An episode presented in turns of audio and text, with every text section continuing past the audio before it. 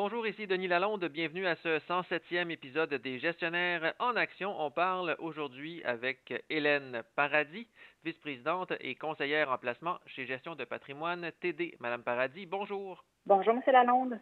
On parle aujourd'hui des prévisions 2022 de la banque TD, mais d'abord, vous voulez faire un peu là, un bilan euh, de l'état des marchés boursiers en 2021 et des risques qui nous attendent l'an prochain.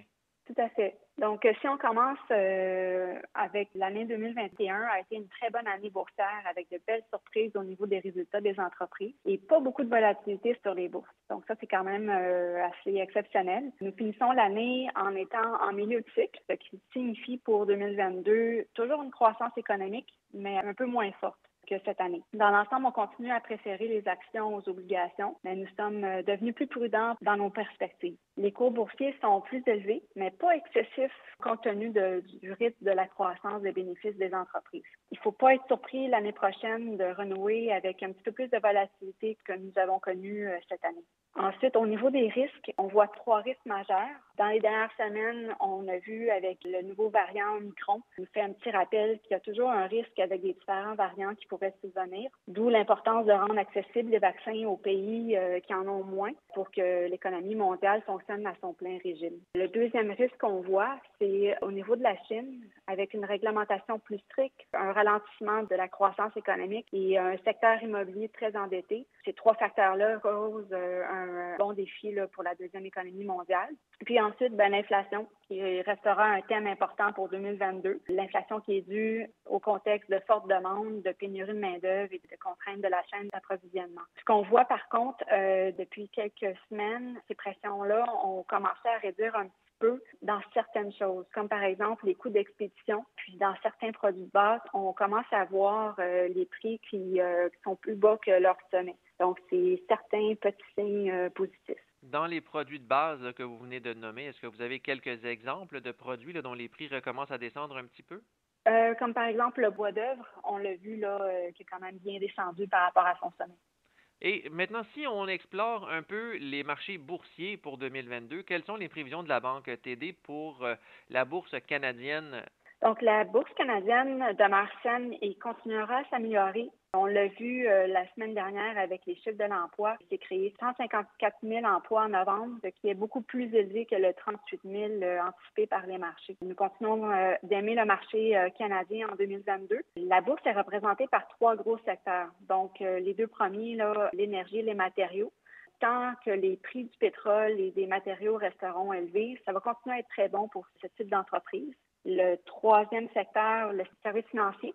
Donc, la Banque euh, du Canada devrait commencer à hausser les taux l'an prochain. Dans un environnement de hausse de taux d'intérêt, c'est normalement favorable pour les banques. Le marché est quand même euh, un peu moins dispendieux que le marché américain.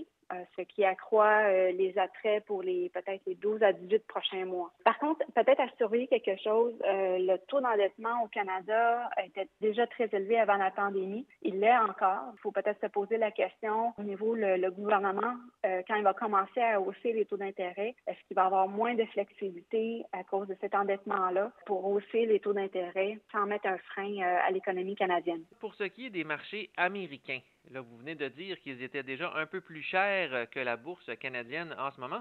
Est-ce que vous avez aussi des perspectives positives pour la bourse américaine en 2022? C'est toujours positif pour la bourse américaine. On s'attend à ce que les bénéfices résistent à toute hausse de taux d'intérêt de la Fed. Tout d'abord, à cause des consommateurs américains sont largement sortis de cette pandémie avec euh, moins de dettes et plus d'épargne. Donc, ils sont prêts à dépenser. Ensuite, l'augmentation des coûts pour les entreprises due à l'inflation n'a pas eu un impact aussi important sur les bénéfices que ce que nous avions anticipé. Les entreprises ont réussi soit à couper dans leurs dépenses ou euh, refiler la note aux consommateurs pour 2022, on s'attend vraiment à ce que la bourse continue à être euh, positive. Sur les marchés internationaux, quels sont ceux qui sont à surveiller selon vous l'an prochain? Bien, en fait, si on fait un petit tour rapide, en général, le marché international est moins dispendieux que le marché américain. Si on regarde du côté de l'Europe, euh, la croissance est un petit peu plus lente et en plus, ils ont une banque centrale qui est un petit peu moins rapide à réagir. Mais on pense quand même que la confiance des entreprises et l'activité économique en Europe euh, demeurera positive, malgré peut-être certaines régions où euh, ça commence à être un petit peu plus difficile. Donc, on s'attend vraiment aussi à ce que ça soit positif pour l'Europe. En ce qui concerne la Chine, j'en parlais tout à l'heure au début. Trois défis les attendent. C'est sûr qu'ils ont euh, des changements réglementaires plus stricts. On voit un ralentissement de la croissance économique. Puis leur secteur immobilier est très endetté, donc on commence à voir euh, de plus en plus certains défauts de paiement. Ensuite, au niveau des pays émergents, la COVID continue à être un problème puisqu'ils ont moins accès à des vaccins, donc ça pourrait être encore un petit peu plus difficile pour ces, régions-là. Si on parle du prix du baril de pétrole brut, euh, évidemment, on a eu un sommet là, depuis 2014 qui a été atteint au mois d'octobre à plus de 85 dollars américains le baril.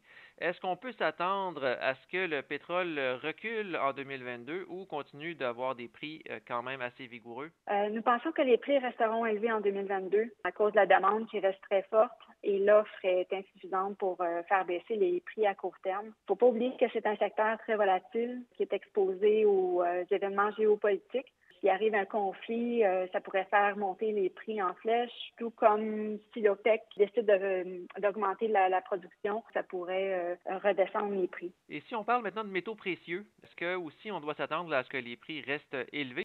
En fait, l'or peut continuer à jouer un rôle positif dans les portefeuilles puisque les taux d'intérêt réels restent négatifs. Mais il est important de noter que lorsque les taux d'intérêt commenceront à monter, l'or sera impacté négativement. Quand on parle du dollar canadien versus le dollar américain, là, en ce moment, on est à un peu moins de 80 cents en devise américaine. À quoi vous vous attendez pour le dollar canadien en 2022? À court terme, je dirais qu'on est aussi sur le dollar canadien, puisque la Banque Canada semble vouloir monter les taux plus rapidement que la Fed. Par contre, à long terme, nous continuons à favoriser le dollar américain par rapport euh, au dollar canadien en raison d'une économie plus diversifiée et avec euh, plus de perspectives de croissance. De plus, il ne faut pas oublier que le, dollar américain est une valeur refuge euh, dans l'économie mondiale. Merci beaucoup, Madame Paradis. Merci.